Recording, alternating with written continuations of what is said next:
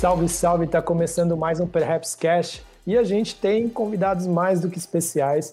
Dessa vez a gente vai conversar com a galera do Yo1, que lançou um disco agora há pouco e a gente vai falar um pouquinho sobre ele, de influências, falar sobre carreira, entender um pouquinho aí o, o conceito do disco e da produção toda que eles fizeram, certo? Antes de mais nada, aquele salve de sempre, né? Dá uma moral pro Perhaps, segue a gente nas redes sociais, fala do podcast para os amigos, indica aí para quem você gosta, para quem você não gosta também, fala, ó, conteúdo é de qualidade lá, certo? Que com isso a gente consegue levar o trabalho para mais pessoas. Bom, sem mais delongas, vamos direto pro papo, mas antes, vou chamar meu parceiro Adailton Moura do Representando, que colocou com a gente aqui para trocar essa ideia. Salve, Adailton! Pô, salve Edu, da hora demais estar aqui com você, com a galera aqui do IO1, pô, satisfação total, o papo vai ser da hora, mano. Agora vamos falar com os homens, né? Com os brabos. Deixa eu dar um salve quem está primeiro aqui pertinho de mim, que para quem não sabe, a gente está gravando, vai ficar em formato de áudio, mas também tem um formato de vídeo para a gente se enxergar, certo? Ao meu lado está aqui o GP. Salve, GP. Firmeza, meu mano? E aí, irmão? Paz, suave, graças a Deus. Fico feliz demais. A gente vai trocar uma ideia hoje. Quero, quero saber de tudo aí sobre o Yo1. E agora é também dá um. É isso aí, vamos que vamos. E dá um salve também pro Chuna que tá aqui junto com a gente. Salve, meu mano. E aí, aí, galera. Muito boa noite. Boa noite a todos aqui presentes. E boa noite a todos os ouvintes é, da Baixada pro Mundo. Yo1, Chuna GP. Muito prazer. Tamo junto. É, bom, assim como eu estava falando com vocês, já, a gente já estava querendo trocar uma ideia com vocês há muito tempo. O Perhaps ele surgiu falando sobre rap, mas a gente ouve muito R&B e a gente ficou muito feliz quando a gente viu uma cena começando a aparecer aqui no Brasil. É, e com certeza, quando se fala de R&B no Brasil, se pensa em O1. É, antes de da gente entrar mais nos detalhes, falar de cena R&B, falar especificamente do disco que vocês lançaram, eu queria entender com vocês lá do comecinho, né? Tipo, vocês falassem de onde vocês vieram, para que as pessoas que não conhecem vocês saibam. Queria entender como vocês se conhecem e queria entender de onde vem o nome Yo1. Aí fiquem à vontade, quem quiser falar primeiro aí, manda bala. Então, é, sou GP, é, abreviação de Jean Pedro, é, somos da Baixada Fluminense, tanto eu quanto o Alisson, nascidos e criados aqui, né? na Baixada do Fluminense, Nova Iguaçu. A gente se conheceu na escola, né, no, no, na época é, do nosso do ensino médio ali. Foi a nossa nosso primeiro contato como como amigos assim. E, e com a música também entre nós dois, né, mano? Porque enfim, a gente tinha é, várias referências e não tinha muito com quem trocar, sabe? Então, tipo, que foi aquela aquele contato primeiro contato muito importante para trocar sobre música. Foi bem isso, assim, nosso, nossa primeira, nosso primeiro contato. e Alisson. E um nasceu assim, né? Sim. É, a gente se conheceu ali na adolescência, né? Dali a gente foi trocando, foi através da, da similaridade que a gente se conectou mesmo, assim, sabe? Das coisas próximas. Eu acho que é aquela coisa que. Eu não sei se muita gente. Eu não tive, mas com certeza alguém teve aquele brother da rua que partilhava às vezes do mesmo som, das mesmas paradas assim, da mesma, mesma vibe. E eu, tanto ele quanto eu, a gente acha que não teve muito isso. A galera que vibrasse na mesma onda. Tinha que entrar na onda dos outros, né, mano? É, a gente entrava mais na onda dos outros, jogava um futebol, curtia um. Não que a gente não curtisse um pagode, mas não era a música que a gente tava idealizando. Então a, a nossa troca era o mais próximo dos caras para poder se enturmar. E quando a gente encontra outro brother que tem as mesmas referências, que, que, que curte algo de outra forma, é, é, é, inevitável você não querer grudar, né? Isso Sim, aconteceu com a gente. Exatamente. Através das referências, a gente se, se, se conectou e tá junto até hoje. Mas, sei lá, isso já vai fazer, sei lá, uns 10 anos aí. Por aí, 2012, a gente tá em 2021, 9 anos. Vai fazer 10 anos, né? Vai fazer 10 anos. A gente já tá, tipo. Eu nem tinha isso aqui, ele também não tinha barba no rosto, nem tinha cabelo na cabeça. e era carequinha. Eu tenho todos esses relatos pra quando a gente for fazer aquele negócio de matéria, assim, mostrar eu tudo. Tenho, eu tenho várias fases, bro. Assim que é, é bom, né? E, e eu queria que vocês isso. falassem um pouquinho sobre a escolha né, do, do nome 1, né, o significado, como vocês chegaram nesse nome. E aí aproveitem também e falem um pouquinho o que, que vocês ouviam nessa época, que vocês me deixaram curioso agora. Cara. Assim, é, quando a gente chegou assim no, no, no, colégio, que eu peguei assim, o fone do Alisson, passada dele, né? Eu peguei o fone dele e, e, as coisas que me surpreenderam mais assim foi o Kirk Franklin, assim, coisas que a gente ouvia quando criança, né? Tipo, eu nasci, eu nasci criado ouvindo isso, dentro de casa. Quando eu cheguei na escola e conheci alguém que também ouvia a mesma parada ali, Kirk Franklin. E também tinha esse clima é, é, que a gente ouvia muito ali do, do dessa galera de, dos anos 90 ali, mano. Akon, enfim, é, é, Chris Brown, essas referências assim que a gente ouvia bastante e tava sempre no nosso, no nosso, nosso MP3, né, mano? foi, foi assim que a gente foi, foi conectando as nossas referências, tá ligado? O Alisson tinha muitas músicas boas, eu também falava de muitas músicas também com ele, trocava muitas músicas interessantes, a gente ia pra aqui pra casa, escrevia algumas faixas já, sabe? Enfim, a gente vai falar do álbum ainda, mas o álbum foi criado meio que assim, né? É. com essas faixas. E o caminho até chegar em um tem muita coisa antes. A gente vai falar de 10 anos e um tem dois. Então, antes Pode disso tem muita coisa. A gente passou desde o rolê entre, como ele falou, tá na casa dele trocando uma ideia e fazendo música, e às vezes fazendo nada, comendo e fazendo música. Muitas vezes adolescente é fazer nada, e... mas a gente fazia nada fazendo alguma coisa. Tanto que tá dando fruto hoje. E a gente se reunia para fazer essas paradas, fazer música e tal. E conforme o tempo foi passando, as coisas foram ficando mais sérias, né? A gente pegou, tipo, na época a gente tava. A gente frequentava igreja, né? Então a gente. É, e a gente já estava ali atuando na área de, de, coral, tanto ele quanto eu. A gente fez juntos, depois a gente fez cada um no seu canto. E tudo isso foi uma escola que sempre uniu a gente. Os momentos que a gente se separou eram momentos que a gente não estava tão musical assim, vamos dizer. Sempre que a gente musicalizou mais, a gente estava muito perto. Porque teve um momento que, que a escola acabou para mim, eu fui trabalhar, então a gente automaticamente se distancia um pouco, vamos dizer assim. Mas sempre tem a música para falar, pô, mano, vou colar aí pra gente fazer uma parada e música, entendeu? Então sempre foi a música que, de certa forma, é, trouxe essa união. E através dela, quando eu fiquei desempregado, enfim, já tinha, me, já tinha me habituado a ter meu dinheirinho ali, né? Pós-adolescência, assim, já, pô, toma aquela independência de rapazinho, né? Pô, eu sou um cara adulto, né? Então, preciso prestar contas das minhas contas. É, enfim, fiquei um tempo desempregado e a gente teve a ideia de ir pra rua. E aí eu comuniquei ele, convidei ele, não pensei em outra pessoa a não ser ele, porque eu, não, eu acho que eu não confiaria estar tão vulnerável com alguém que eu não confiasse. Porque ir pra rua, como a gente nunca tinha ido, sei lá, eu não, não iria com alguém que eu não confio. Porque eu tenho medo também, sabe? Então, pô, vou segurar na mão de alguém que eu confio, né? Então, a gente, eu convidei ele, ele de, de pronto aceitou. E aí sim, começa uma história de pré-1, Aí sem é saber. muita coisa, mano.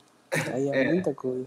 Mas é, acho que no tá. trem que começa o nosso abrir da mente, onde a gente recebe um feedback pessoal das pessoas, ali no tete a tete, geral falando, cara, vocês são sensacionais, vocês precisam. Ah!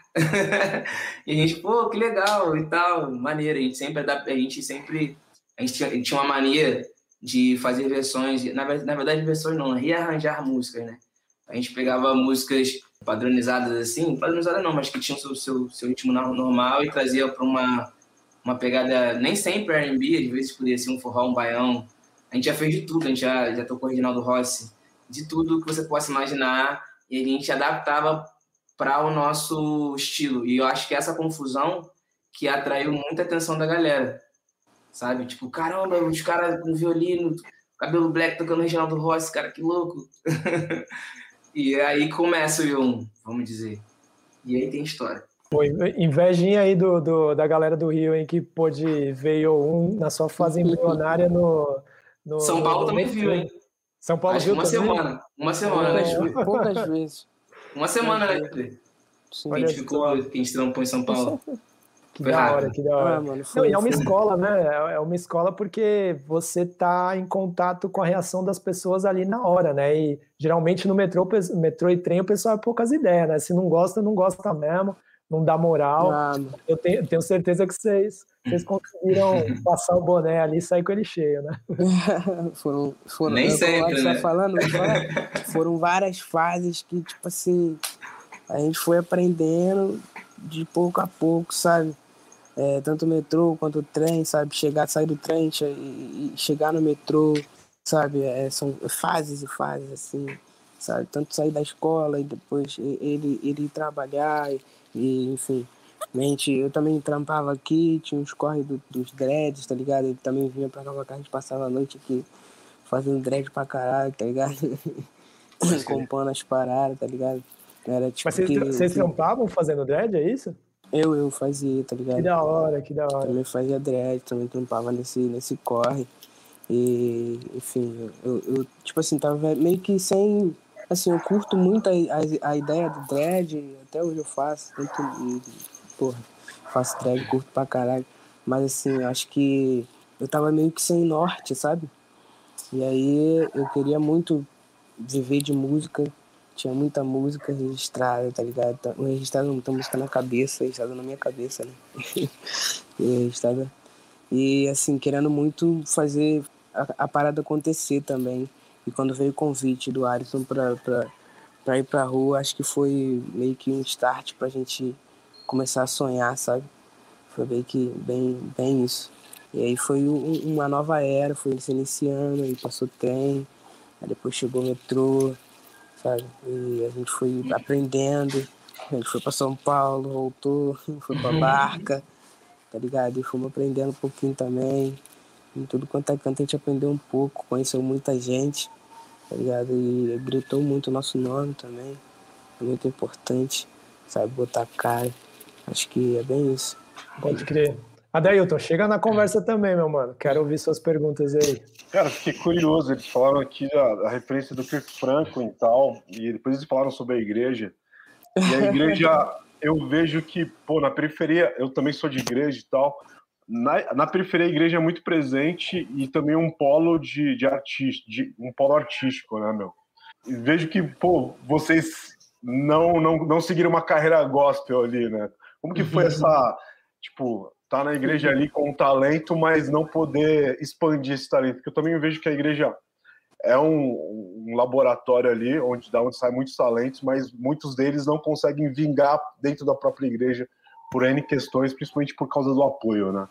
E como foi essa, essa saída? Cara, então, tipo assim, na real, a gente sempre. Eu demorei a entender o que, que era santo e profano, né? Entre aspas, assim, né? Que tinha essa onda, assim, cara, isso aqui pode, isso aqui não pode.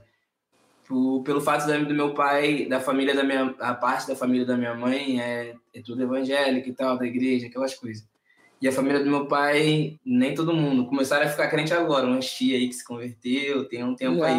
Mas a grande maioria, tipo, não era não. Então, tipo assim, eu ia para lá, ouvia todo tipo de música, eu ouvia todo tipo de palavrão. então, tipo assim, a, a, minha versatilidade já já estava ali, né? De estar tá nesses dois mundos. Mas eu, por morar na casa da minha, da minha avó, da minha mãe, onde era todo mundo uma criação evangélica, eu, por muito tempo, tanto eu quanto o GP, a gente permaneceu ali firme, né? Assim, seguindo os preceitos e tal, ali. E eu, o GP, é, é, ele pode até falar melhor disso, porque ele sempre teve esse sonho, assim, de fazer rap e tal, fazer umas paradas assim, se lançar no mundo. Ele era mais vagabundo que eu, sempre mais vagabundo que eu. Então, tipo assim, eu, eu ficava assim, cara, não, eu preciso ficar aqui para fazer músicas e, e tocar o coração de Jesus e das pessoas, cara.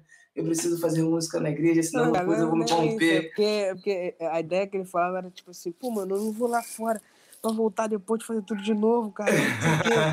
eu falei, cara, pai, bobeira, cara, pelo amor de Deus, cara. Vambora fazer a parada. Porque era meio que um pecado, né, mano? Tipo assim, fazer música sem falar o nome de Deus e Jesus. Tá errado, mano. É, mano. Não adianta que tu tá falando de, de, de, de protesto, não adianta falar nada. Se não falou Jesus, é o, é o diabo, tá e é, e é isso que a gente tem, né? É o que a gente aprendeu.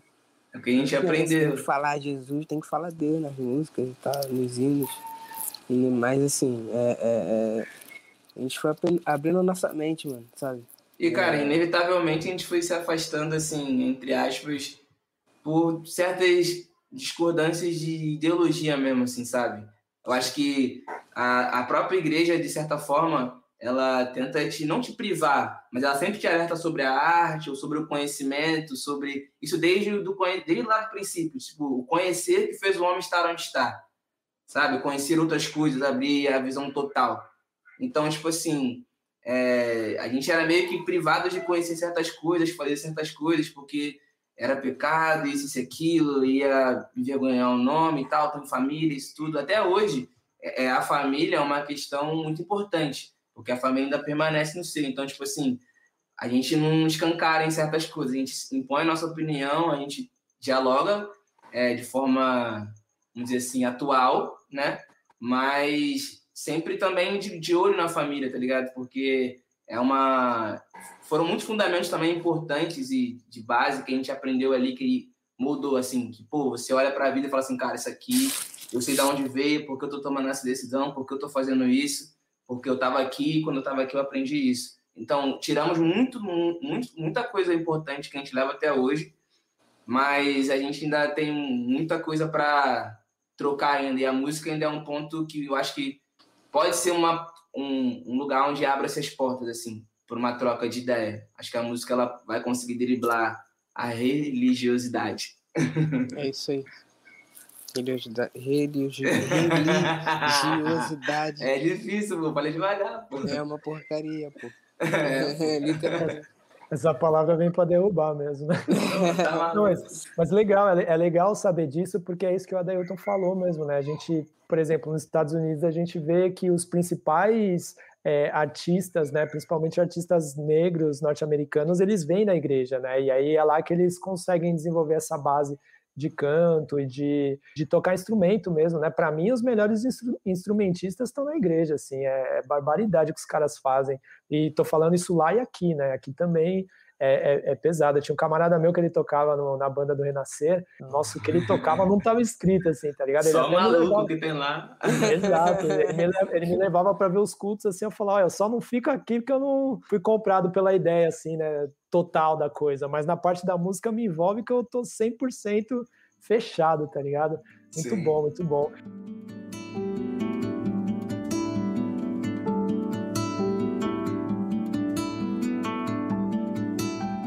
Aí sabe o que eu queria fazer agora? Um, um salto pro primeiro single de vocês, tá ligado? Tipo, como foi? Tipo, beleza, vocês definiram, vamos ser um duo, vamos fazer música. Tipo, como, como foi começar a compor, tá ligado? Como, como foi é, começar a desenvolver uma identidade visual, porque para mim o Io1 ele tem uma, uma, uma, estética que é muito forte, né? Que você bate o olho e você tá ligado quem vocês são. E isso se diz presente do, do, do primeiro videoclipe que vocês fizeram até o disco que a gente vai falar logo mais, né? Então eu queria entender, né? Tipo, como, como foi esse processo? Assim, vocês pararam um dia, ou ficavam trocando ideia assim, não, vamos, vamos definir primeiro isso, definir aquilo, e aí um dia tiveram a sacada de qual que ia ser a primeira música, ou foi uma coisa mais orgânica mesmo que foi acontecendo? Pô, então, a sacada da primeira música até rolou, sabe? A gente, depois de estar esse tempo na rua, a gente já tinha essas faixas, é, tipo, Meu Grande Amor, as primeiras músicas que a gente lançou, ainda foi meu, lançamento, nosso primeiro lançamento foi Meu Grande Amor, e o segundo foi Só Love. Essas primeiras faixas, a gente já tinha elas, tipo, há algum tempo, já até antes de ir pra rua, sabe? Antes de ir pra rua, a gente já tinha as faixas, já tinha escrito elas. E... Algumas. Acho que as primeiras, é, as algumas, primeiras. Algumas, algumas que dão no álbum ali, se colocar. Sim. a gente já tinha escrito assim, antes de até ir pra rua. Sim. Sabe?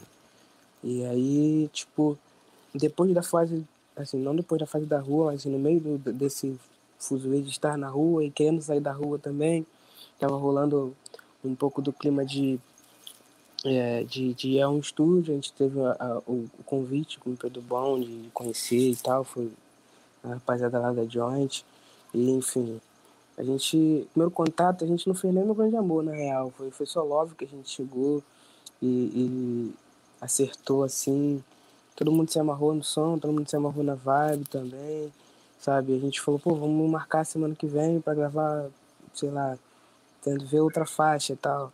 Aí depois a gente pegou Meu Grande Amor E já tinha um mano lá também, o Ariel tava lá no, no, no estúdio. aí Ele uma foi... teclada. aí a gente foi um grande amor também, sabe? Aí depois a gente ficou um tempo com essas faixas assim, meio que, que segurando assim e trabalhando na parte burocrática para começar a lançar tudo direitinho, entendeu? Foi bem isso assim, nosso o início assim de lançamento. O nome também chega nessa fase aí de, de ter as faixas na mão, ouvindo é, as faixas e, e procurando o um nome para e, e também querendo saber qual seria a primeira faixa que a gente vai lançar, sabe? A gente tinha essas dúvidas assim, a gente foi criando assim nesse período essa ideia de, de nome, primeira faixa, primeiro single. Assim. E o nome veio através da Maia, Maia é uma amiga nossa. A gente estava procurando muito nome só que a gente, como ele falou, a gente tava na rua, a gente trampava de dia e de noite, às vezes. Então, tipo assim, a gente trampava, morava longe que... e ainda ia pro estúdio. Então, tipo assim, a gente não tava com cabeça para pensar em nome, mas tinha que pensar ao mesmo tempo. E ela chegou com esse nome. Aí a gente tava procurando e ela falou, cara, eu vi um nome e eu achei o nome Yon. Aí a gente tem que. Aí ela... nomes próximos já, porque a gente já tinha essas ideias de nomes. É, assim, tipo... tinha um que era Yum, Yum, Yum alguma coisa. Yumi. É, tinha uns assim, perto. Yumi, era um bagulho assim, porque eu, eu tenho uma pena na, nas teorias asiáticas, assim, tá ligado? Eu gosto de mais misturar. Mas... corre aí, procurando. Só que nós é pretão, aí... tá ligado? Aí ficou uma parada como? Aí Mas, a Maia, enfim. A Maia chegou com uma ideia do, de um nome. Esse nome aí, Yo1, tipo, apontou Yo1, galera, Yo1. Aí o Aí, significado é interessante, né? A gente que é o, signific... o significado. E significava um só em crioulo, crioulo, haitiano. Então, tipo, isso foi uma das curiosidades. Essa é uma das curiosidades do, do comecinho ali. A gente lança Meu Grande Amor, que foi um single que a gente construiu, é, como ele falou, antes da gente ir pra rua, de rolé, por Madureira, voltando de baile assim, surgiu uma melodia eu canetei a melodia do refrão, mandei pra ele, falei, mano, se liga nessa parada que eu escrevi. Ele falou, pô, mano, maneiro, vou escrever uma parada aqui. Escreveu uma parada, mandou pra mim e a música nasceu. Acho que foi uma das músicas mais rápidas que a gente escreveu, assim. A gente demora às vezes pra escrever umas paradas, porque a gente é meio chato. Mas essa música ela nasceu de uma forma muito essa fluida. música só, só aconteceu assim mesmo. Ele me mandou e eu também mandei uma parte pra ele, tipo assim, pô, mano. Olha, a música já tava pronta, tá ligado? E a gente cantou é essa música por, por, todo lugar que a gente passava. Foi nosso primeiro sucesso, assim, entre aspas, assim. Primeiro milhão. por aí cantando ela. Pois é, um milhão, tava vendo aqui um milhão e quase um milhão e meio já de, de visualizações no YouTube, né? É, ah. Sucesso total e, e, e, o primeiro single, né? É, eu fico imaginando como vocês já não ficaram animados com o projeto logo de cara, vendo que no primeiro single vocês já acertaram tanto, né? Mas por outro lado vem uma responsa também, né? Falou, pô, Caramba, o pessoal, né? Tipo, rolou, pode crer. Existe e aí depois muito grande. É uma resposta, né? aí vem só Love e depois vem Nova York, né? Pensando em sequência de, de lançamentos de, de singles, né? E, e todos uhum. também muito bem, suced, é, bem, é, bem sucedidos, né? E, e, todos também, assim como eu falei, né? Essa linguagem estética, clipes incríveis, né? O clipe de de Nova York é, é, é incrível. Assim, é um clipe que sempre que eu posso eu dou play, porque é realmente uma qualidade estética muito boa.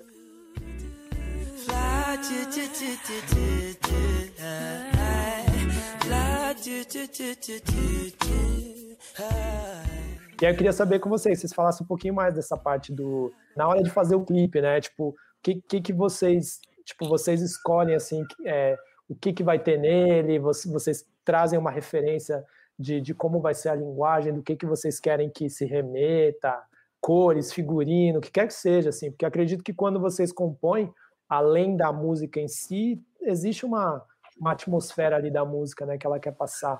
Queria entender um pouquinho esse processo criativo de vocês, mesclando música e clipe também, que eu acho que eles estão muito conectados, né? Então, a estética ela sempre esteve presente na nossa nossa caminhada, assim, vamos dizer.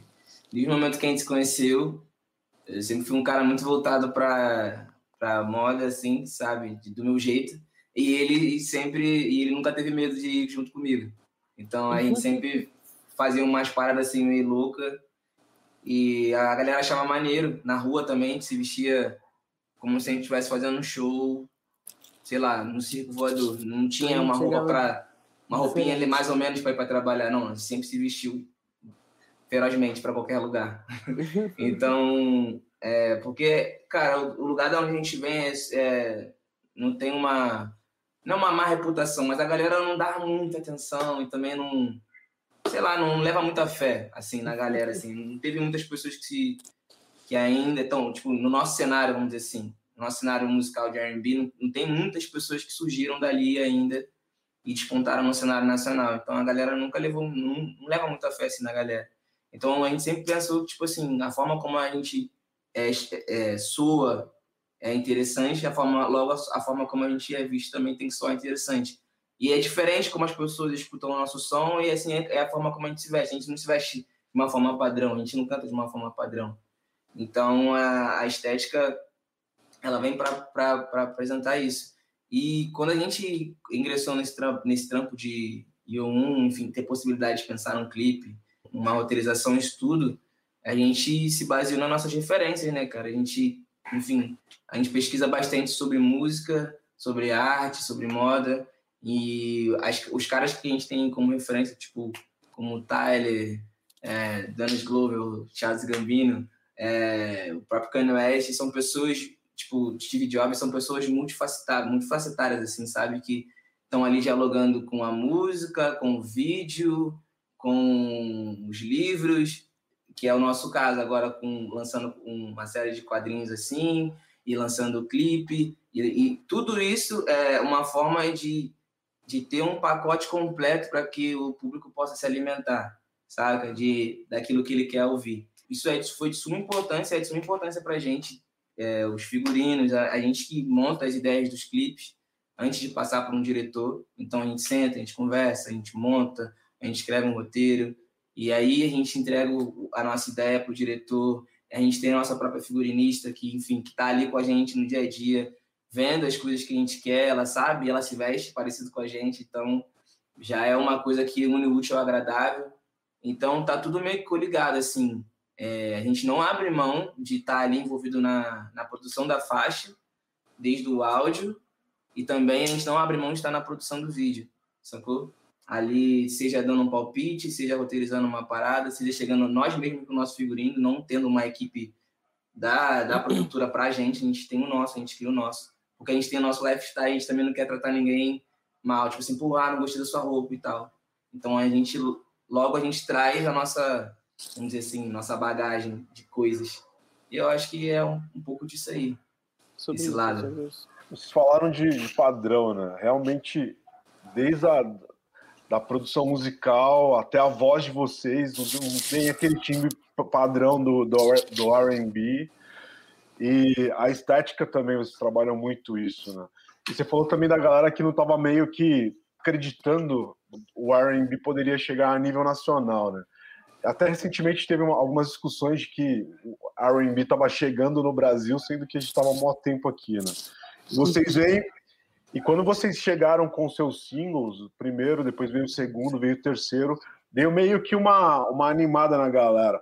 Nesse período, tipo, teve algum tipo de cobrança para vocês depois do primeiro, aí para lançar o segundo e terceiro e depois um álbum? Teve algum tipo de cobrança nesse período, assim, da galera de, de querer mais alguma coisa, de, pô, solta mais coisas para a gente? E sempre que você solta um single, a galera quer um vídeo, depois quer outro single e um álbum. Como que, que é essa, essa relação com o público nesse período, aí no começo? Pô, cara, tipo assim, é, a gente recebeu muita cobrança, mas a gente se cobrava bastante também, sabe? Pra lançar também nesse início. É, meu grande amor e sua love, a gente tinha esse, essa ideia já de lançar ali é tudo certinho. Depois que a gente foi pensando, criando um novo roteiro para nossas faixas. Chegou outros singles, a gente pensou em chamar algumas participações, chegou Besteira, Gilson, sabe? Foi bem, foi, foi bem isso, assim. É, mas a gente recebeu bastante cobrança, sabe, de, de lançamento, até porque Pô, tem várias vezes que a gente passou. A gente teve um hiato enorme. Oito meses de ficou, tipo, só love pra Nova York, não foi, tipo, mano? Acho que foi seis ou oito meses, mano. Sem lançar nada. Acho que foi seis. Foi por aí, seis, sete ficou sem meses. lançar, sem lançar, mano. De, de Solove, depois de Solove pra Nova York. Por quê? Porque a gente tipo, que teve que redefinir é, a nossa caminhada, né? mano? É, trajetória, hum, assim. Foi Muita coisa isso. aconteceu. É, e aí, tipo, é, a gente foi inici- reiniciando a parada, aí chegou Nova York, aí depois, eu, eu esqueço, mas depois chegou Se Foi, não foi, mano? Então, foi é, Meu Grande Amor, Só Love, Nova York, se foi. Se Foi, depois chegou Se Foi, a gente foi... Mas também demorou um pouquinho. também. Não foi tipo de dois em dois meses. A gente lançava tipo de cinco a seis meses, de sete, de um a sete meses, tipo, um lançamento bem, bem distante, assim, sabe? Não, a galera sempre falou essa parada. E, tipo assim, a galera também falava muito sobre lançar uma parada fechada, um álbum, sabe? Que eles consigam ouvir, conseguir é, pegar o recheio, o recheio do, do, do Yon, sabe? Eu tava pegando a casquinha, acho que a galera queria pegar o recheio, sabe? Queria pegar de verdade, pô. Eu quero um álbum tal, eu quero um, um disco, eu quero uma parada pesada. Gente, pô, mano, vamos pensar aí num disco, né, mano? Vamos pensar num, numa parada fechada aí com umas faixas aí pra galera dar o play e ficar à vontade, curtir a gente, sabe? Que é bem isso. Na real, a gente já chegou na, na Playground com um disco pronto. Só que não produzido. Mas pronto. Todas essas faixas já. Acho que. Deixa eu pensar que pra mim não falar besteira. A única faixa que não existia quando a gente chegou lá. Follow Me, Follow Me duas. Follow Me e Cores e Peles. Cores e Peles. O resto, todas elas, quando a gente chegou lá, a gente já, já existiam. Nova York, Difícil Explicar, Só Love, Meu Grande Amor, Várias fases, É, assim. Inebrios. a a foi Só. Todas essas faixas já existiam antes da gente chegar aí eu, a Sirium. Porque a gente tava no trem, no metrô, mas a gente já tinha um sonho, né? Eu tinha um sonho. E a gente tinha um sonho compondo. Eu tinha um gente- sonho, eu tinha um sonho. eu, eu tinha um sonho de verdade, nós tínhamos um sonho, tá ligado? A gente sempre compôs. E é da hora ver o Isso. sonho se materializando, né, mano? Tipo, vamos já fazer esse salto então pro disco, né? Porque a gente já tá praticamente falando dele. O azul me acaba. Yeah. O corpo sua, a gente encaixa. Sei o quanto é bom, mas. Aí a gente vai pro Baixada em Jazz, né? Que eu- a gente tava até brincando nos bastidores que ele é grafado, né? Com BXD em Jazz. A gente tava até em dúvida sobre como pronunciar, mas é uma abrevi- abreviação de Baixada, né? Tipo, de onde veio a ideia de, de brincar com isso, assim? De tipo, ah, não vamos escrever Baixada literalmente, vamos botar uma abreviação. Tipo, foi uma sacada que vocês tiveram? Alguém falou, põe assim que vai ficar mais da hora. A Cara, baixada ia ficar muito grande. B- BXD, mas não, é é porque BXD, a galera daqui da Baixada, quando vai, vai colocar o seu vulgo, tipo assim, a, a pessoa coloca assim, tipo, Black é, tipo assim, Black é um mano daqui da Baixada. Aí ele vai botar assim no Instagram dele, Black BXD. Aí tem o Marcão Baixada, aí, aí vai estar lá. Marca, marcão, Marcão BXD. Também. Então é, Capete, é, né? é, é uma abreviação de Baixada, Da Baixada. mesmo. Tipo assim, se fosse. Eu, eu, eu ia colocar o meu de Shuna BXD, antes de colocar 808. E é porque isso já é uma, uma coisa normal da gente daqui. A gente, ou a gente fala. A gente escreve BXD e fala Baixada. Entendeu? Só que a gente. Eu, agora que eu tô me dando conta, eu não tinha me ligado que isso é uma parada que.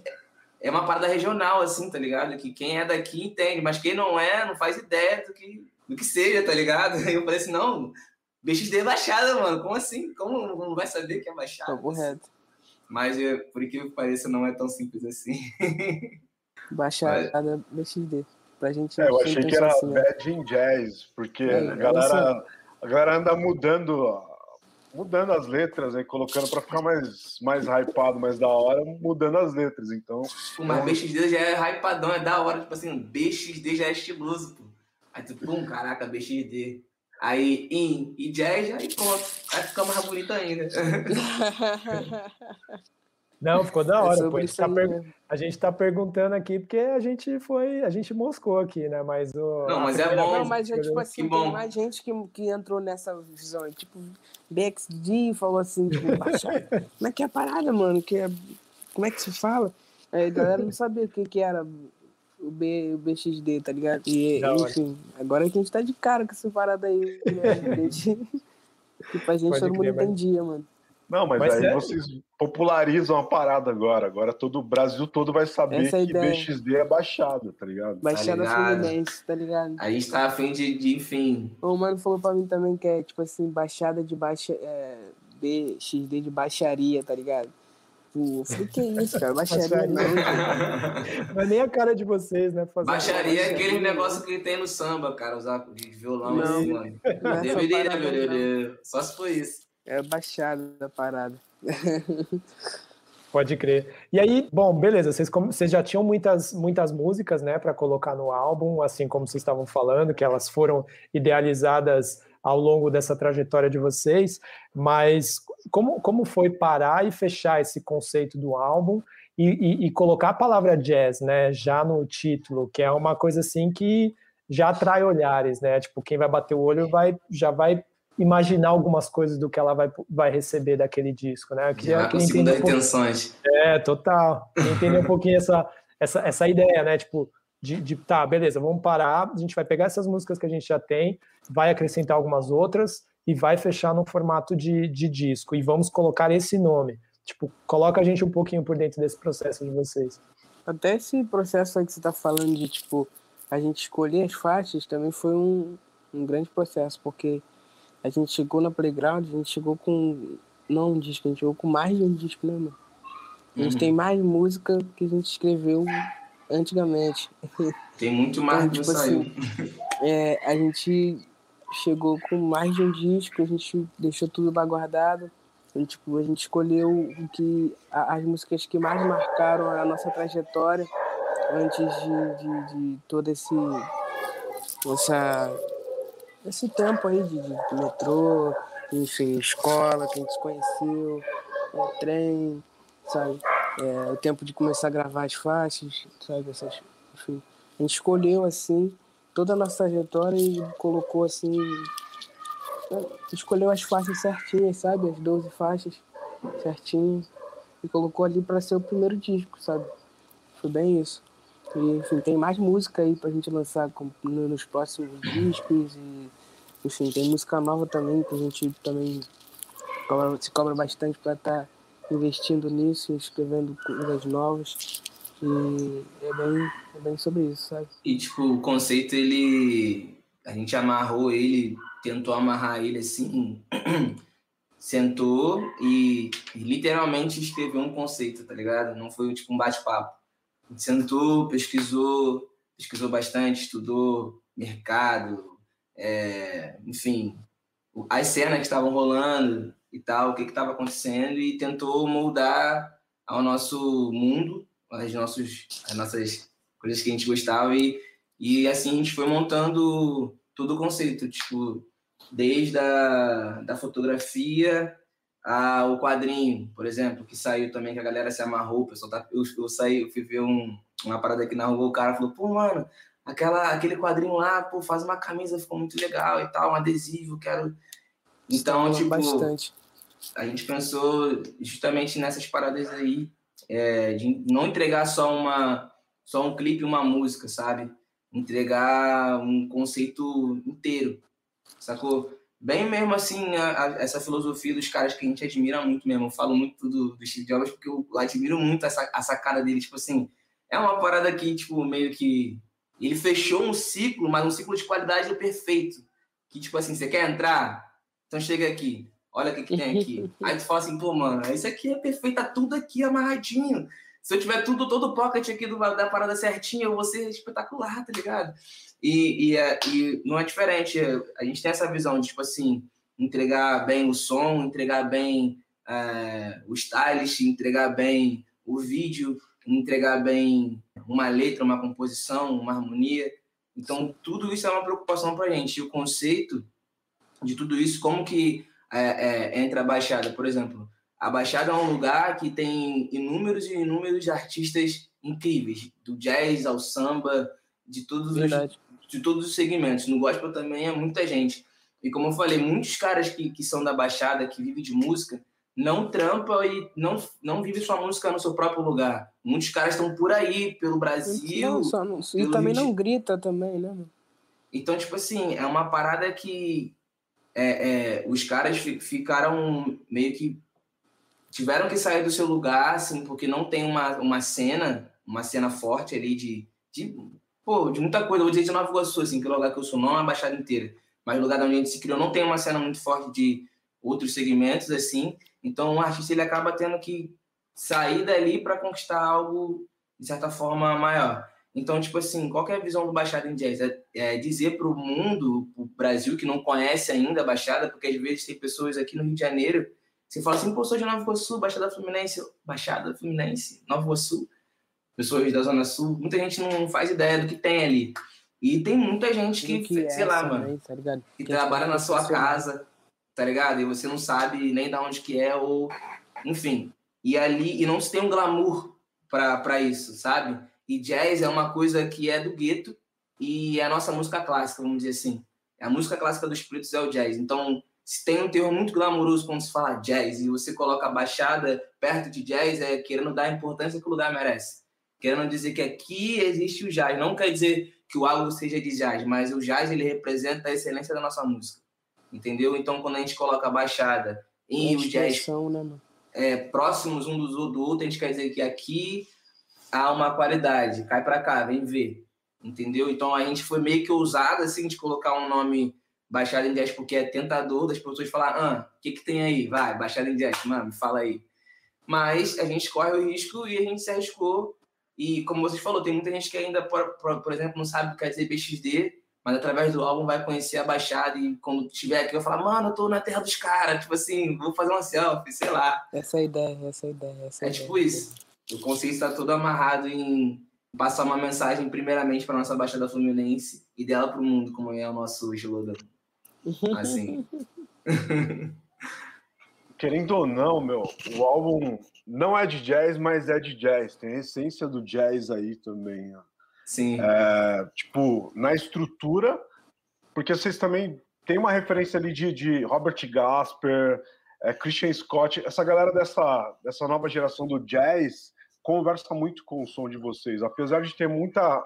tá muito carregado ali de RB, tem muito jazz. Tipo assim, não vai, não vai aparecer logo de cara, apesar de estar no nome ali, mas você ouvindo várias vezes, você vai encontrar o jazz ali do começo ao fim. E, pô, é legal que vocês têm essa consciência de que a parada tá bem feita, sabe? Isso que é, que é, que é da hora, porque vocês têm consciência da arte que vocês fizeram. E, e, como foi amarrar isso, sendo que, tipo, tem vários produtores ali, tem vários músicos, só que o álbum é bem consistente, do começo ao fim ele entrega e, tipo, não, não tem desvios ali, não tem fio solto. Como que foi, tanto da produção musical, até na escolha dos produtores ali, dos músicos que estão participando do disco? Como que foi essa, essa escolha para manter a parada bem consistente? Nivelada, né? Total, totalmente, totalmente. Verdade. Cara. Então, cara, a gente iniciou esse processo criativo assim de álbum, a gente já tinha essas faixas, né, no Grande Amor lançadas, enfim, a gente entrou, a gente queria muito, tipo, um, um time, né, mano, a ideia era formar um, um grande time, assim, pra, pra entregar um álbum foda, sabe? Acho que essa era a ideia sei lá, a gente parou para pensar sobre esse time, sabe? É, a gente tocava, já tinha, to, tinha feito alguns shows é, e tinha uma banda, enfim. É, a gente. Mano, nós tem que falar antes de, de, Nova York, porque o time se inicia ali, vamos dizer. Não, né? sim, então. É, quando, quando, depois de Nova York. Porque a gente conhece gente... o Raposo e o Lux, que fazem Lux, parte sim. do time, que estão agora sim. na produção. A gente acaba conhecendo eles ali em Nova York. Então, tipo. Sim, então, depois, depois, de, depois de Nova York, a gente começou a ter já esse contato com a galera que já tá no. no meio que já tá no nosso disco, né, mano? Porque a gente se apaixonou, assim, vamos dizer. Isso, pelos assim. caras, pelo som dos caras, foi é, animal. A além, entrega. além do som, é a entrega mesmo como pessoa, sabe? Dentro do estúdio também, sabe? A troca. É, é, foi, foi muito, muito legal assim, o nosso primeiro contato com, com os caras. Não com o Júlio, mas com o Lucas, pelo menos. E, enfim, o nosso primeiro contato com o Thiago Dom também, besteira, também foi muito legal, sabe? Mesmo não estando no estúdio. e, enfim, a gente foi, foi montando esse time para estar tá criando essa atmosfera desse álbum, sabe? É, quando, quando a galera chegou no estúdio, a gente começou a mostrar essas faixas novas que a gente tinha, assim, e eles foram também curtindo entendendo a, a, proposta de cada faixa. É, a gente regravou, difícil explicar. É, a gente também foi, foi entendendo a proposta de fazer um, um, uma nova uma nova cama para música, né? Um arranjo, novo arranjo. Um arranjo, isso aí, arranjo é a palavra. É, então, tipo assim, a gente foi criando as paradas ali dentro do estúdio de pouco a pouco, sabe? Foi bem interessante estar com, com os caras, assim. E querendo ou não, a gente, tipo assim, a gente montou um time de galáctico, tá ligado? Com respeito. os caras sabem fazer som, os caras sabem tocar. Sabe qual é o grande lance, mano? Que é um prisma, assim, pra, pelo menos pra gente de música. Como tirar o som? Não só fazer um som. Bater ou fazer um é som. Importante. Os é caras, os caras tocam e sabem, e sabem, tipo assim, por exemplo, o Lux ele tem um conhecimento de timbre muito, muito absurdo. Então, tipo assim, é quando a, gente, né? quando a gente conheceu ele ali em Nova York, ele já chegou com uma. O, o por exemplo, o Raposo ele tava fazendo as guitarras e os baixos. Então ele chegou amassando na, na, no baixo e na guitarra. E caraca, mano, olha esse brancão, mano. Tipo assim, caraca, olha esse cara, mano. Porque o cara é. O cara é forasteiro, né, mano? O cara é forasteiro, ele, ele sabe disso. Ele, ele, se ele estiver ouvindo isso, ele tá, sabe que tá no meu coração, mas ele pulou pro lado de cá. Mas então a gente achou muito interessante, tá ligado? Foi tipo assim, mano, chegou pô, uma, uma, uma onda meio paladina, assim, um, um, um, sopro de baixo, sabe? Um baixo sem muito, um, com acentuação diferente. E o Lux com os timbres bem, bem peculiares tipo assim, e, Lux, e, timbrando. O Lux, o Lux que ele fazia, tipo, ele achava os timbres, ele, ele acha os timbres muito rápido, assim, sabe? Ele sabe onde tá, ele sabe onde vai encontrar rápido o que ele, o que ele almeja, assim, achando rápido nos mugs, eu acho incrível, assim, a rapidez que ele consegue é, achar os timbres certos, assim, sabe, De verdade. E, e o, o Raposo... Dom também, né, mano? Thiago Dom foi outro que... Tipo assim, antes do Thiago Dom, aí tinha um amigo nosso também de, de, de rolé, que a gente tocou com ele durante muito tempo, que foi o Caio. O Caio. E ele gravou, acho que, duas ou três faixas com a gente. E aí o, o Carlos do Complexo, que é outro monstro, Carlos do Complexo é, é, um monstro. Quem não conhece Carlos do Complexo, conheça Carlos do Complexo, por favor. É, cara, quem, quem, eu estava conversando com ele é. sobre isso. Eu, dei, eu tava falando com o Carlos do Complexo até sobre isso, sobre a chegada do Thiago Dão, como é que foi a chegada do Thiago Dão, assim. E, e ele falou que, tipo, eles se conheceram com. Ele, o, o Luke sempre, tem, sempre teve contato com o Thiago Dão, sempre foram amigos. E o Carlinho do Complexo foi fazendo trabalho com o Lux e conheceu o Thiago Dom. Depois convidou ele para fazer a besteira, né? A faixa nossa. E aí foi uma primeira vista também, assim, de, de som. Sabe? Pô, foi, foi incrível. Assim. Ele tira um som. Assim, eu sou, eu, eu sou muito fã de todos os caras. Então, tipo, pra mim também foi uma honra ter esses caras gravando comigo, tá ligado? Tipo, eu ouviria o CD deles também, eu sei que sairia bom. Os caras têm um, um, De verdade. Os caras têm muito bom gosto, mano. Os caras, desde eles até a equipe também, Jones, tá ligado? Dudu, Júnior também, que teve todo o cuidado lá na, na hora de operar o som, tá ligado? O cara do Complexo também, que é outro produtor também que a gente tem que estar tá sempre lembrando que teve ali com a gente do começo ao fim do álbum. E, enfim, é, um, é um, uma honra, tipo assim, ter um time tão forte quanto esse. Tipo, os caras são monstros, tipo, Luxi toca com a Mamuns, toca com a Duda Beat, tem, tem um rolê muito maneiro, o Thiago Dom também toca com uma galera, tanto desde o gospel ao circular, e ainda tem um Carlos Complexo que, mano, é um dos melhores produtores que tem no Brasil, na minha opinião, tá ligado? Então, e tipo, o mais legal disso tudo, mano, sabe o que, que é? Desculpa te cortar, mas o mais legal disso tudo é que os caras também queriam estar presentes, sabe, mano? É, é, a gente queria muito formar o time, mas eles também queriam estar dentro para estar formalizando as ideias, enfim foi fácil estar com os caras, assim, formar o time certinho, ligar para cá, pô, vambora, e vambora. Todo mundo, assim, cedeu, sabe, de verdade para estar tá perto e para estar tá formando esse, esse disco o mais rápido possível, que a pandemia tava chegando, tava complicado, sabe?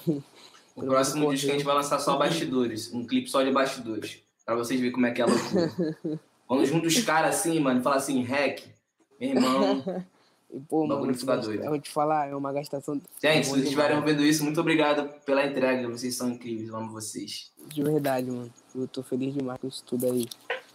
Eu, eu acho assim que a, essa entrega e essa, essa conexão que vocês tiveram, acho que ela vem muito né, no, no, na forma das músicas mesmo, né? Que você pega um álbum coeso, você pega as faixas ali é, com, com, com, bastante emoção, com bastante entrega no vocal e nos instrumentais, e a conexão disso tudo, né? É, com, com, com, a proposta que vocês têm, com o nome do disco, com, com, com o visual. Aí vem, por exemplo, o clipe de Follow Me, né? Que vocês já chegam como, né? Tipo, já Sim. naquele rolê bem Black Excellence, assim, né? Tipo, todo mundo trajado, jogando golfe, que é uma parada que aqui no Brasil a gente nem se conecta tanto, né? Se a gente for pensar mas que mostra, né, tipo, a galera, tipo, a galera pretona ali tirando barato, né, mano? Vivendo a vida, né? Queria que vocês falassem um pouquinho, né, tipo, como foi a escolha de, de Follow Me para ser a faixa que, que abre, né? Já que é um disco que traz faixas já conhecidas, mas que tinham que estar tá no disco, né? Senão a galera iria cobrar de, pô, como não colocou as faixas no disco, né? Então, falar um pouquinho né, da escolha de Follow Me e já lançar esse clipe na sequência. A escolha de Follow Me. A, a, a música também, essa música ela não foi a primeira assim que a gente escolheu para ser a, a, faixa foco. A gente não tinha essa parada de faixa foco, né, mano? Sim. Não existia, a gente nunca conseguiu botar na cabeça qual seria a faixa que, sabe, foco assim, sabe? Não tem essa parada assim, até agora. Mas a gente parou para pensar numa, numa, numa, faixa mais radiofônica, a gente pensou de verdade. Se comunicar, na hora, né? Na hora de, de compor também, a gente pensou nisso, sabe? É, a gente compôs ela no meio desse. Depois de já ter lançado as faixas, é, no meio de, desse, desses buracos aí que a gente dava de 5, 6 meses sem lançar nada, a gente tava compondo essa, essas faixas assim de follow e tudo mais. E aconteceu, e a gente pensou tipo, que seria uma boa faixa pra gente é, lançar como faixa foco e a gente já, tinha, já comentava isso dentro do estúdio, de ser, porra, lançar um clipe no Golf, já falava sobre isso, sabe? Sobre criar um conceito dentro do Golf. Enfim, aí o Alisson fala um pouco mais também. Cara, então, foi. foi uma parada muito louca, assim, porque essa música, ela, ela tem um refrão bem sugestivo, assim, sabe? Eu acho que a gente tenta também tentar unir o útil ao agradável. A gente tem esse lance de usar na entrega de um som mais é, vamos dizer assim, próprio, né? Da, uma parada bem particular assim mesmo. Mas a gente também tem que conversar com as pessoas, né? De certa forma, assim. A galera que, quando a gente fala conversar com as pessoas, é uma galera que talvez escuta, sei lá, poesia acústica, ou escuta o pagodão, pá, e ele quer ouvir uma música para ele ficar pá, no clima também, não quer descer muito, não quer viajar muito. Então, Falam-me, ela vem para preencher esse lugar aí, entendeu? Porque a gente tem muitas músicas que falam de amor, músicas calmas, músicas e pá e tal. E dentro do disco a gente tenta, é, vamos dizer assim, de, certas forma, de certa forma, mesclar um pouco o que a gente está falando, sabe? Desde a faixa, desde o começo, na última faixa a gente já muda totalmente o assunto, já não é mais tanto carinho, mais tanto amor, mas é uma mensagem mais forte. E então, tipo assim, as músicas elas vêm cumprindo meio que um papel mesmo, assim, sabe? E Follow Me ela vem com justamente com esse apelo de tipo assim, precisamos chamar a atenção para dentro do álbum, certo? O que, que tá na boca da galera? O que a galera faz? O que a galera tá, tá curtindo? É o TikTok? É a onda do Me Segue, de Sigo de a Volta? A galera tá se, se seguindo, né, mano? Então, Follow Me vem para conectar essa, com essa galera, chamar a atenção delas e elas virem para a Baixada em Jazz e, e ver o que tem aqui dentro. Caraca, legal então, quem se interessar, fica. fica mesmo, valeu? Fica. Acho que é bem isso. É, por aí. E o conceito do, do, do clipe no, no Golf, como que foi? Reuni ah. Vocês reuniram um time legal ali, chamaram vários, vários artistas do Rio também, né? Foi bem louco. É, o conceito do clipe, é, enfim, como ele falou, a gente, a gente tinha uma ideia de fazer um clipe no Golf. Até então, Eu pensando. Sobre isso, sim. É, pensava em, ah, vamos chamar uma galera e tal. Só que a gente tentou ser bem.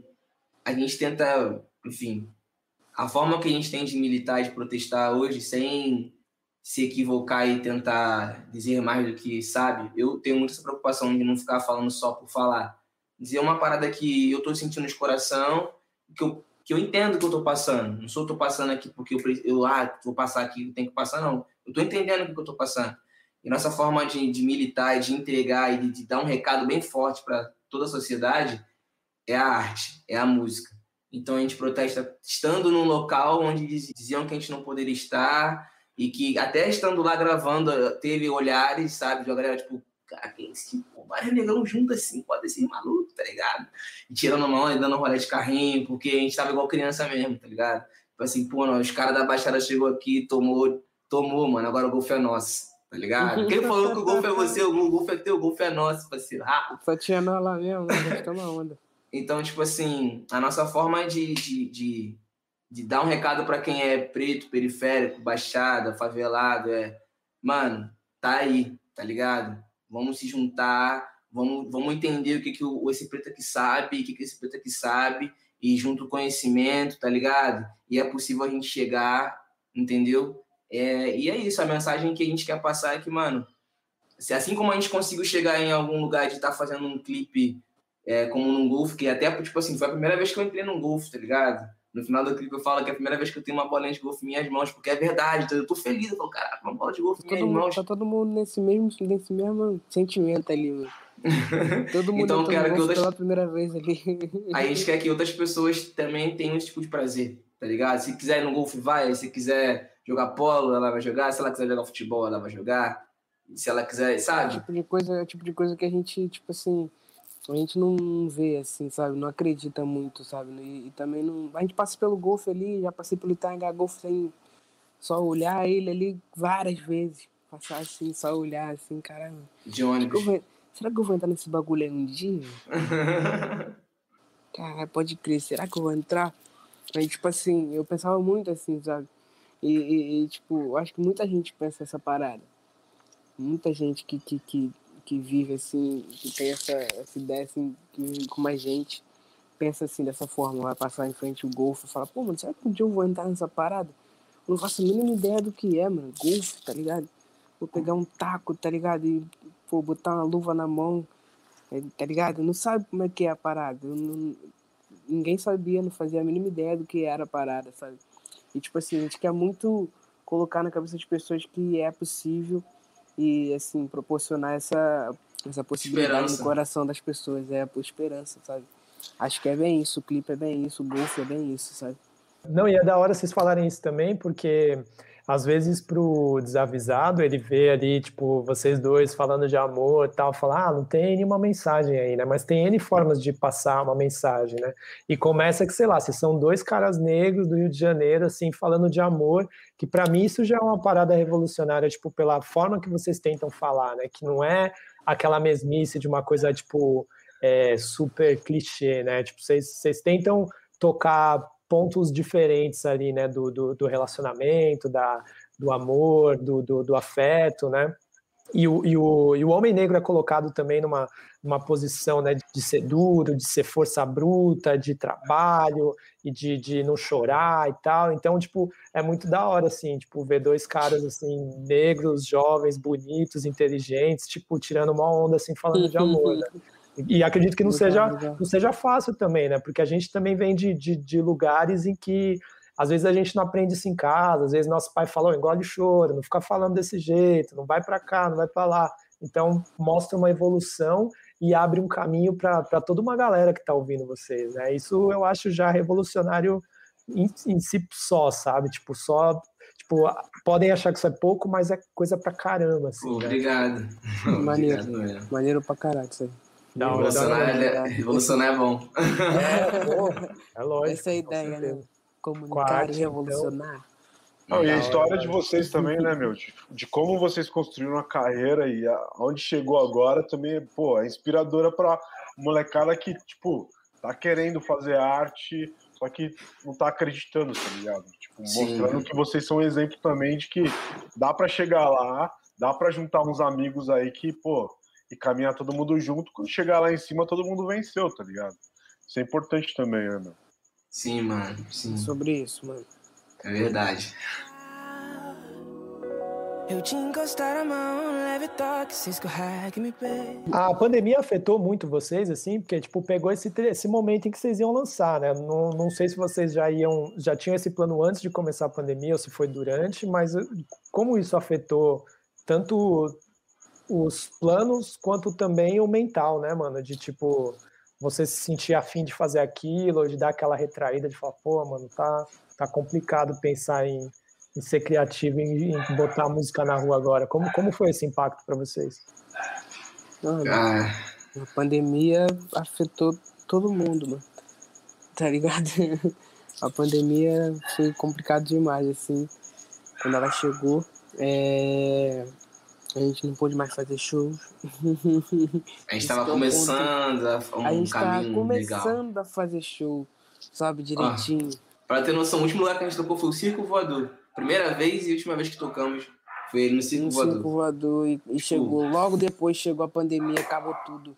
Nossa, a gente tava felizão, Sim. tipo, o Circo Voador, o A Circo gente tinha feito, Voador, né, vi- a mano? gente tinha feito Maluco. no Rio também, tipo, umas duas semanas antes, a gente tava embarcando nas paradas legal, assim, eu tava feliz, assim. Enfim, parou tudo, tá? E a gente começou a refletir em algo, assim, a gente já pensava muito ter esse, esse pacote fechado, sabe? Eu pensava muito nessa parada, mas é, quando a pandemia chegou, a gente não pôde mais ir pra rua para fazer show e tudo mais. Então a gente pensou em, em ir pro estúdio, sabe? Formalizar a ideia que a gente já tinha, que Se era internar, sim, fazer o pacote. E a gente foi arrumou direitinho, a gente se internou e rolou o álbum. Foi uma fase muito boa. Toda semana, Foi todo final de muito bom, semana sabe? ali. Pá, pá, pá, Foi muito bom de verdade. Tipo, a gente ficava ali internadinho mesmo. Todo mundo ali se Muito conhecendo. difícil, porque, tipo assim, é muita gente, muita gente boa, é muita ideia. Não é Muita fácil, ideia. não é Então, mole. Tem que estar com o coração aberto. Tem, Tem que estar com o coração assim, ó. e tem que estar trocando sempre, entendeu? Porque é isso, a gente tem que fazer o melhor pra música. Então a gente tem, tem que haver concessões. E é dentro do estúdio Vai. é um lugar que você aprende a você, você ficar adulto mais cedo, assim. Se você frequentar estúdio, tu vai ficar hype rapidinho, assim. Tô falando estúdio, tipo assim, que tem uns caras, tem, que ter uns- tem que ser um estúdio que tem uns caras que já tem um tempo, tá ligado? Que isso é importante também. Colar com os caras que já tem uma experiência, já tem uma caminhada, tá ligado? Que isso faz total diferença na hora de você tocar ele, e tipo assim, pô, agora, pô, tipo, vamos levar a sério, vamos. Porque, tipo assim, se fosse só uma parada de vamos, vamos ver, pá, maneirão, a gente poderia se desviar, mas por ter caras ali, às vezes, tipo, caras mais velhos, caras, pô, mano, isso aqui é minha vida, tá ligado? Não, não, não posso dar mole, isso aqui, eu tô postando tudo nisso aqui. Então, tu, caramba, tem outras pessoas aqui que estão vibrando comigo, então você leva a parada assim no nível pá, então, tipo, ajuda, ajuda muito a amadurecer, sabe? Tipo assim, caraca, mano. Então foi um processo que, tipo, eu guardo muito, sempre que eu me lembro, eu falo, caramba, foi, foi intenso, assim. Primeiro álbum, né? Vamos ver como é que vai ser o próximo. Mais experiência. histórico. Foi histórico. Experiência pra contar aí. Então é isso por hoje, Rapa. Espero que vocês tenham gostado da conversa com o Yo1, mas eu vou deixar você ir embora com uma notícia boa. O papo foi tão bom que a gente ficou ali numa conversa de mais de duas horas e a nossa editora Ellen deu um salve na gente e falou: pô, que que vocês não quebram a conversa em duas partes? E a gente achou uma bela ideia. E então, semana que vem, pode espalhar aí pros amigos quem curte Yo1, que vai ter a segunda parte dessa conversa, em que eles trazem o faixa a faixa do disco baixado em jazz, que tá zica demais. Demorou? Só colar com a gente semana que vem, certo? Tamo junto, é nóis.